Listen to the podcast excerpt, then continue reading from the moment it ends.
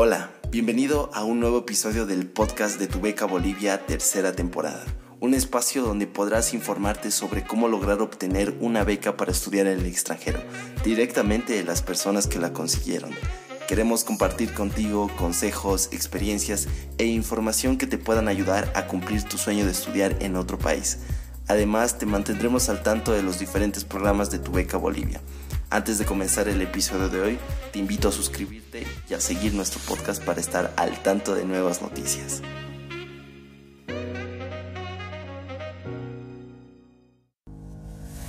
Bienvenidos al podcast de Tu Beca Bolivia. Hoy nuevamente tenemos un episodio para ustedes en el que traemos un contenido de calidad con un gran invitado como lo es JJ Rescas quien es estratega de optimización humana, brinda coaching para ejecutivos y líderes enfocados en una perspectiva integral del humano, ya sea en aspectos como fisiología, psicología y emociones.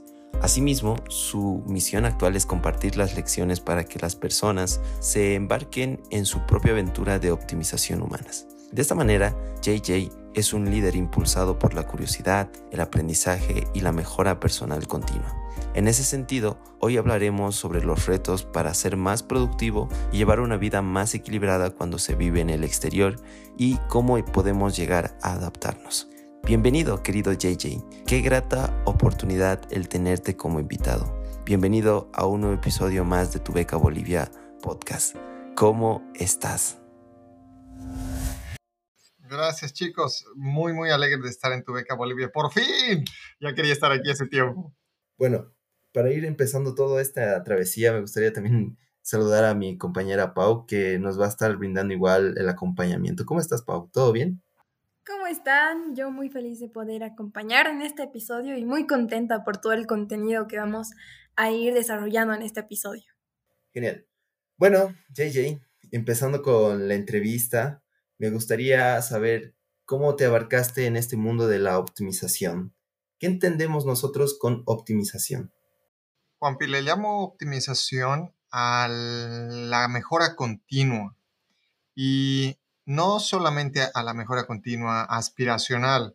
Muchas personas, sino todos los humanos tenemos el objetivo de ser mejores versiones de lo que somos en este momento o llegar a nuestra mejor versión.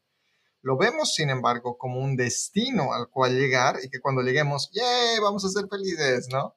Pero la verdad es que yo como lo veo es, son pequeños pequeñas mejoras, pequeños improvements, como se dice, ¿no? Yo vengo del mundo de tecnología y en la tecnología, en el software y en el hardware, tenemos el versionamiento de, código, se le dice. Entonces, por ejemplo, si tú en tu celular te llega la versión número 10.1 de WhatsApp, ponte, ¿no? Y esta semana tienes una actualización y ahora ves y dice 10.2 y tal vez la siguiente 10.3 y tal vez en dos meses tienes la versión 11 o se salta de, una a otra, ¿no? Entonces, el versionado son esta clase de pequeñas mejoras que estamos colocando en software. En este caso, el software es problemas que hay que se van solucionando o nuevos features, nuevas habilidades, por así ponerlo.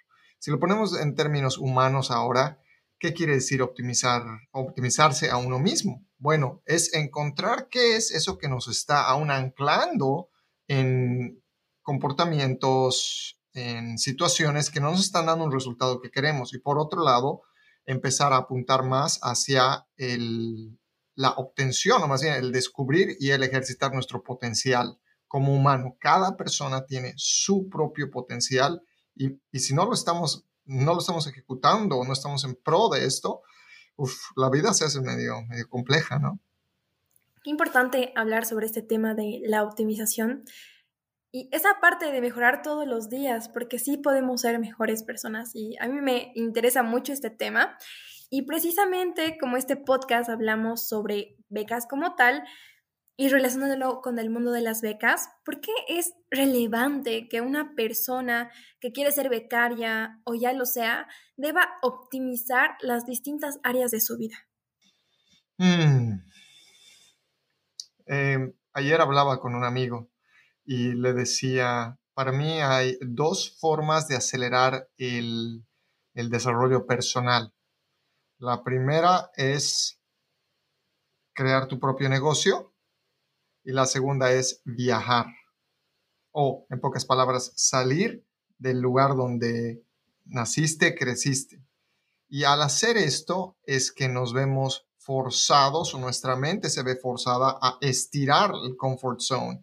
Muchos dicen, oh, salir del comfort zone. Yo tengo la teoría de que no salimos, sino lo que hacemos es agrandar, agrandar y seguir agrandando nuestro comfort zone, nuestra zona de, confort, más allá y más allá y más allá y abarcamos más, ¿no? Entonces, ¿por qué es importante la mejora continua? Porque si es que no somos en este momento, antes de viajar o salir de nuestra, nuestra burbuja donde, donde, estamos, donde estuvimos la mayor parte de nuestra vida, si no empezamos a optimizarlo acá a la buena, a la mala lo vamos a optimizar cuando estemos al otro lado. Y no, no voy a negar que no sabemos lo que no sabemos. Entonces, ¿a qué me refiero? En este momento no puedo decir, si yo estoy viviendo en este, en este lugar acá, o en Bolivia, en Estados Unidos, donde sea, y nunca he salido de acá, no sé qué es lo que me depara el futuro. No sé, no sé qué es lo que me depara el, el otro lugar. Sin embargo, al empezar a adquirir hábitos óptimos, ni siquiera lo llamaría saludables, sino óptimos. ¿Qué quiere decir? Buena nutrición, buen descanso, buena alimentación, buen pensar, buena conexión con humanos, tus, tus probabilidades de tener éxito y acelerar, más bien dicho, ese, éxito al otro lado son pues buenísimas. les doy un ejemplo. Yo era un nómada digital por cinco años, eh, laptop y mochila al hombro y viajaba por el planeta, ¿no? Entonces yo no tenía ningún tipo de preparación previa a esto. Bueno, tenía cierto, pero no lo había planeado, no lo había planeado yo, simplemente la vida me colocó en una situación que, que, que, me, me, me sacó de una bofetada de donde estaba y ¿qué creen? O sea, tuve que empezar a viajar como lo estaba haciendo. Entonces, recuerdo, recuerdo claramente, el primer lugar donde llegué era Colombia, Medellín en Colombia. Y, ok, vamos a trabajar. Y estaba trabajando en una empresa en ese entonces y tenía que ejecutar cosas, pero estoy en, Colombia, un ambiente nuevo y en teoría yo tenía que ser productivo. Me acuerdo que me siento en la cafetería, levanto, abro la laptop y las distracciones, ¿no? de un lado a otro. Entonces, no me podía enfocar. Mi cuerpo se empezó también a desregular porque por las temperaturas no podía dormir bien en la noche, mi cuerpo no estaba bien, el entrenamiento, mi workout era pues totalmente ineficiente, ¿no? Y, me costó varios meses hasta que dije, Rescas, tienes que encontrar una manera de que sin importar dónde viajes, tu alimentación, tu movimiento, tu nutrición, tu aprendizaje sean estándar y óptimos a la vez no subóptimos. Entonces, al empezar, como digo, a, hacer desde este momento, antes de salir del, del, círculo donde estamos, de esta zona de confort pequeña, antes de agrandarla, podemos crear esta clase de hábitos óptimos, de manera que el resto ya venga por consecuencia como un, un resultado del investment, de la inversión que hemos hecho en nosotros mismos ahora. Bueno, otra de las preguntas que tenemos acá es que muchas personas en el momento de querer postular a una beca, siendo becarios, llegan a, pues, o bueno, buscando esa beca, llegan a tener ansiedades, eh, quizás como que temores o creencias, como lo estábamos hablando, sobre esa negatividad de decir, mira, hay personas mucho mejores que yo o hay personas que lo pueden lograr y yo no. ¿Qué le dirías? ¿Qué le recomendarías a esas personas que tienen ese problema que les impide llegar a postular a una beca? Es interesante, ayer también hablaba con, con una amiga, ella es, ella, es startup founder, se mudó de California para acá, para Texas, para levantar fondos y crear su empresa, etcétera.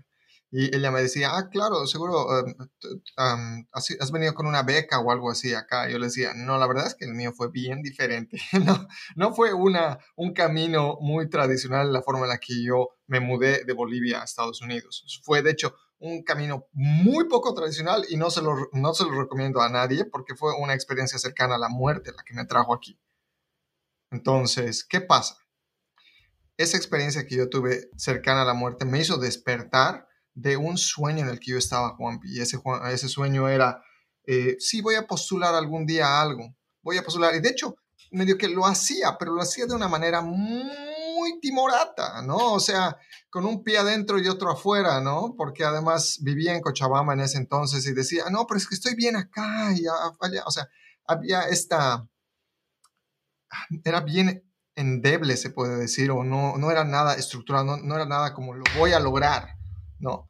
Entonces, ¿qué pasa? Si nuestro proceder es temeroso, si nuestro proceder es además débil, nuestros resultados van a ser igual de débiles, igual de débiles.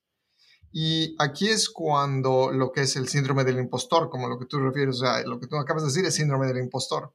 Lo gracioso es que nosotros siempre nos estamos comparando con alguien más, ¿no? Oh, es más inteligente, oh, es más bonito, oh, tiene más dinero, oh, tiene más perros, no, lo que sea, ¿no? Su cabello se ve mejor y no nos damos cuenta nosotros del valor que nosotros tenemos inherente y a la vez el valor que podemos dar a otros.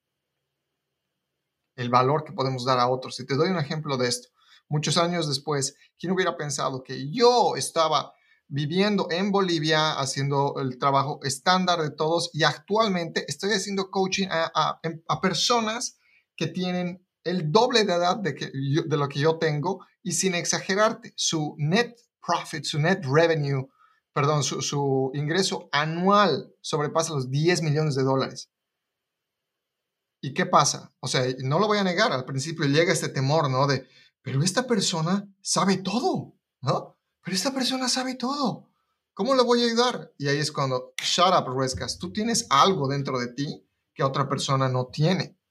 Y eso, eso es bien humbling. Eso, o sea, no sale de, un lado, de un, punto de, arrogancia, sino sale de sentido común. Si ese millonario, sesenta y tantos años, súper inteligente, ha escrito tres libros, lo llevo así de, de la mano y lo dejo en el centro de Bolivia, se muere. Porque no sabe hablar español, porque no sabe hacer esto y esto y esto y esto y esto. Y ahí es cuando uno puede ayudarlo. ¿No ve? Entonces, ¿qué pasa? esas personas a las que nosotros elogiamos es porque una parte de nosotros admira o, dice, yo quisiera hacer eso, pero esa es, una, esa es una proyección de nuestro ego. Nosotros también tenemos eso y estamos negándola con nosotros mismos porque claro, este sector de aquí, o sea, quedarse aquí es menos doloroso, ni siquiera lo llamaría mejor, o sea, es menos doloroso porque el exponerse a realmente adquirir o hacer ejercicio de nuestro potencial es, da miedo, pero una vez que lo hacemos, wow, empezamos a vivir la vida de otra manera, de otra manera. Entonces, respondiendo, tal vez esta es una, respuesta muy larga, sin embargo, el miedo que las personas tienen es como que, ¿qué sería lo, lo peor que podría pasar al postular? Y por otro lado, la otra pregunta que yo también haría es, quiero quedarme aquí como estoy. Si me quedo haciendo lo que estoy haciendo esto de aquí a cinco años, ¿cómo va a ser mi vida? ¿Me va a gustar o no me va a gustar? De aquí a diez años, si no hubiera postulado, ¿me va a gustar o no me va a gustar? O sea, haciendo una proyección, haciendo una proyección. Si la respuesta es, maldita sea, no quiero vivir esta vida, pues entonces, ¿qué es lo que pierdes haciendo esto de, de, de, de postular una beca? ¿Cuál es lo, qué es lo peor que puede pasar? entre comillas, lo peor. que ganes la beca, ok, es lo peor que puede pasar. O que te digan, no, ya, ok, postulas a la siguiente, postulas a la siguiente, postulas a la siguiente. Está, está muy buena, porque la verdad, cuán importante es reconocer nuestro valor propio, ¿no? Y pisar la tierra y realmente pensar qué es lo peor que puede pasar y, lanzarnos realmente a tomar ese sueño, esa oportunidad que tanto queremos. Y ya también hablando de ese tema tan importante que Juanpi estaba mencionando, que es el tema de la ansiedad, de los temores, tú, JJ, eres muy capo en estos temas. ¿Qué recomendaciones darías a las personas para que a través de eh, acciones prácticas puedan combatir eh, la ansiedad y lo que es la depresión? Esto va a tener, sonar contraintuitivo, creo que se dice en español, o contra la intuición. La ansiedad viene porque nos estamos enfocando en un miedo del futuro. Sin embargo, cuando llega el futuro, no hay tal miedo. O sea, nunca estamos en el futuro. Siempre estamos viviendo en el presente a pesar de que estemos viendo hacia el futuro. Entonces, em, en lugar de enfocarnos en, en, eso que tal vez pase, tal vez no pase, ¿qué tal abrazarlo como si pasara?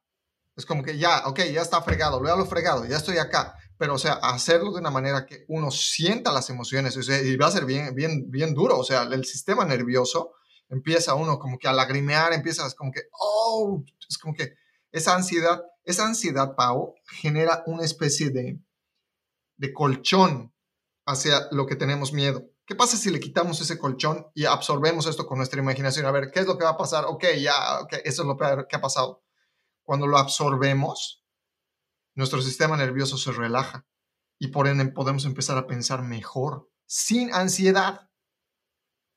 Sin la ansiedad. Entonces, este es un ejercicio que requiere valor, pero lo recomiendo a muchas personas, ¿no?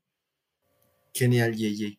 Pero a ver, otros aspectos muy importantes que me pongo a pensar son aquellos becarios que también llegan a tener este tema del el estilo de vida nuevo que pueden tener cuando están en otra ciudad o en la beca donde, donde han participado o van a hacerlo. En ese sentido, ¿nos podrías mencionar eh, en qué consiste la creación de hábitos, cómo uno debería enfocarse? Porque creo que es muy importante que uno tenga que saber estas cosas para ir a otro lugar que es súper desconocido y no saber qué, qué, te va a deparar pues ese país o, ese, o esa universidad donde estás yendo. Hmm. Como decía al inicio, no sabemos lo que no sabemos. No sabemos cuando, solamente lo vamos a saber cuando llegamos al otro lado de, nuestra aventura, cuando empieza la otra aventura y es como que, oh, shoot, no sé cómo hacer esto, ¿no? oh, no sabía cómo cocinar o no sabía cómo entrenar mi cuerpo y ahora me empieza a doler. Algo que descubrí, tampoco es gran descubrimiento, Juanpi, pero los humanos nos movemos en base al dolor, lastimosamente, más que al placer o a la búsqueda de placer. ¿Y a qué me refiero con esto? Que para crear hábitos, una estrategia que sugiero es desde ahora empezar a pensar, estoy durmiendo bien, o sea, me siento con energía, me siento que al comer lo, que como funciona, funciona bien, mente, cuerpo, estoy teniendo hábitos de aprendizaje establecidos, solamente hacerse las preguntas. Algo que no podemos evitar, y esto es doloroso, pero a la vez es la forma en la que crecemos, cuando lleguemos al otro lado y la vida, ¡pau!, nos reciba, ¿no? Bienvenida, ¿no? ¿Qué va a pasar? Eso es lo que yo le llamo la le llamo el, Traveler's Honeymoon, ¿cómo se dice? La luna de miel del, del, del, viajero. Entonces, ¿qué pasa? Llegamos a un lugar nuevo y ¡pum! Tenemos este, esta subida de entusiasmo, de emoción, de, todo, porque es, qué lindo el lugar, me encanta, ¿no? Es súper bonito el, el, lugar donde estoy, la gente es súper buena, la comida es deliciosa, la vista es fantástica, todo huele a rosas, ¿no? Y estamos así en el pico de eso y luego, ¡pau! caemos, pero caemos después de unos cinco al cuarto, quinto mes, empezamos a decir, maldita sea, extraño mi país, eh, no me gusta la gente de aquí, todos son aburridos o todos son malos y la comida es detestable y todo huele mal y, es, o sea, vamos, en lo que le llamo como una especie de roller coaster, ¿no? De, ¿cómo se dice un roller coaster? un Oh, como en los juegos de parques, ¿no ve? O sea, vas arriba y luego ¡pum! vas hacia abajo. Una montaña rusa. ¿Qué pasa? Una montaña rusa, gracias, Juan. Lo que está pasando es que nuestra, neuro, nuestra neuroquímica tuvo mucha dopamina inicialmente y luego ¡puf! cayó completamente. Entonces, por eso que detestamos el lugar. Sin embargo, nos tarda unos meses más en ajustarnos de nuevo. Y en ese interín es cuando es un interín ideal para descubrir qué cosas no están funcionando bien en nosotros cuando lleguemos a ese lugar. Ahora, de manera preventiva, es a lo que me refería con preguntarnos, ah, ¿cómo puedo mejorar? ¿O qué tal la calidad de, mi sueño eh, average en promedio una semana del 1 al 10? Y después, ¿qué tal mi calidad de movimiento? ¿Estoy moviendo mi cuerpo, sí o no? Eh, ¿Qué tal mi calidad de estudio del 1 al 10? y simplemente darles unos scores y en base a eso empezar a hacer experimentos desde la hora de manera que cuando estemos en ese lugar Entonces ya tengamos una referencia nuestra sobre cómo es que funcionamos mejor. Hablando de este tema tan importante que es el Traveler Honeymoon, me imagino que también el tiempo de la adaptación va a variar de persona en persona, pero igual, en este tiempo de adaptación, igual tú, ¿qué consejos nos darías para poder igual a poder adaptarnos de una forma asertiva a esa realidad? Hmm, wow. esa está compleja esa pregunta, Pau. En mi caso te puedo decir, yo eh, pasaba de lugar en lugar más o menos tres a cuatro meses porque en esa transición yo tenía el Traveler's Honeymoon. Y para todas las personas va a ser diferente esto. Sin embargo, algo que serviría como recordatorio es que los primeros meses, todo lo bueno, bueno, bueno y todo lo malo, malo, malo, no son realidad completa. Vale decir, no son el punto average o el promedio de la realidad que se vive en ese lugar, sino que estamos siendo nosotros víctimas literal de nuestra neuroquímica. Y en algún momento, tanto en la subida y la bajada, se va a pasar y vamos a estar ya este el otro. Entonces es como que tranquilo, o sea, sé que esto es, muy fácil de, de, decirlo, ¿no? Cuando estás pasándola súper bien, es como que, sí, esto va a pasar, pero está bien. Pero cuando realmente te está doliendo algo, cuando ahí te duele, es como que va a pasar esto, no sé. Y ahí ese es, es un ejercicio de, de coraje y de fe además, Pau. Y es gracias a eso que también nuestra capacidad emocional y por ende cognitiva se expanden. ¿no? Entonces, eh, el, muchas personas le dicen el mapa no es el territorio. Vale decir, tanto los ups como los downs son solamente ilusiones de un, algo que está al medio. Y cuando tienes eso en mente, ya vas a poder entrar de una manera un poco más suave, por así decirlo, a la realidad que están viviendo los locales en ese lugar. Wow, y en verdad lo que dices es muy cierto, ¿no? Como uno puede llegar a tener en uno mismo las respuestas. Pero yendo a lo general, JJ, me gustaría que pudieras motivar eh, quizás a más bolivianos a salir de esta zona de confort, a postular a becas, a trabajos en el exterior. ¿Qué le dirías para que pueda llegar a hacerlo? Para que se llegue a motivar esa persona que quizás ahora nos está escuchando. Mm. La motivación tiene mecha corta. La motivación tiene mecha corta. Nos sirve al inicio, cuando, al, inicio del día, cuando despertamos y estamos motivados para lavarnos el rostro y agarrar nuestro celular. Súper motivados. Sin embargo, ¿qué pasa? Tener un propósito es otro tipo de combustible. Lo pondremos así. la motivación es un combustible de mecha corta. Un propósito, tener un ¿Por qué? Ese es otro tipo de combustible. Entonces, a muchas personas les falta ese propósito. Y no tiene que ser un gran propósito de voy a cambiar el planeta. O sea, si lo tienes, excelente. Sin embargo, un propósito de, hmm, puede ser algo como, quiero hacer que mi familia se sienta orgullosa. O puede ser, yo quiero descubrir el planeta. Puede ser un propósito bien, bien tuyo, que luego se va a ir expandiendo. Entonces, ese propósito es el que lo vamos a ir volviendo una realidad a través de los pasos que damos.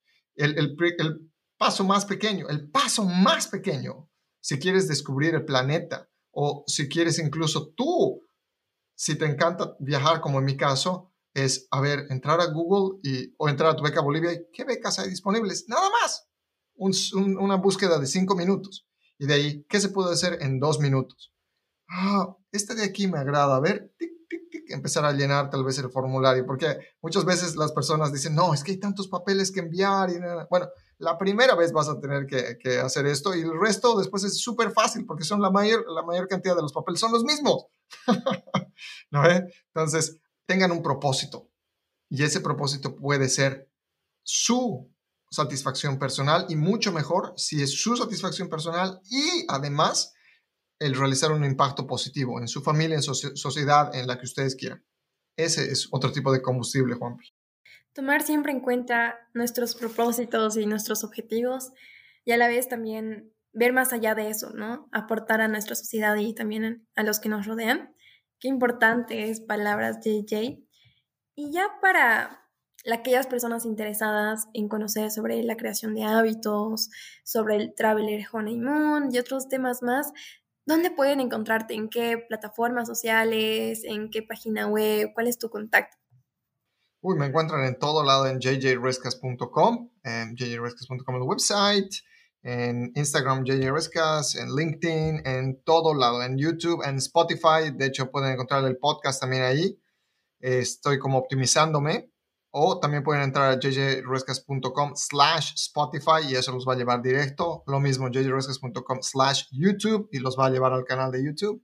Y suscríbanse al newsletter. El newsletter que envío todos los viernes tiene tres hacks, em, tácticas de productividad, tácticas mentales, etcétera, justo antes del inicio del, fin de semana para que le den ahí una expansión mental y hagan experimentos además con esto, ¿no? Lo estoy sacando estos días en inglés y que bueno, pueden utilizar ahí un poquito de, de práctica con el newsletter, que son así piezas bien pequeñitas. Así que eso. Muchas gracias, querido JJ, por todas tus aportaciones en este episodio. Hemos aprendido realmente mucho y esperamos que también hayan aprendido nuestros escuchas y nuestro público. Fue realmente muy interesante y entretenido este espacio, así que muchas gracias JJ y también gracias Juanpa por ser parte de este episodio. A ustedes no se olviden de escuchar el episodio hasta el final. No olviden compartir el programa con personas que quienes ustedes crean que les podría agregar valor. Y tampoco no se olviden de seguirnos en todas las redes sociales. Estamos como Tu Beca Bolivia. También estamos en plataformas de podcast como Spotify, como, como Anchor, en Radio Public y también estamos en YouTube. Y esperamos que puedan seguir más de cerca nuestro contenido. Eso sería todo. Nos vemos en el siguiente episodio. Chau, chau, chau, chau.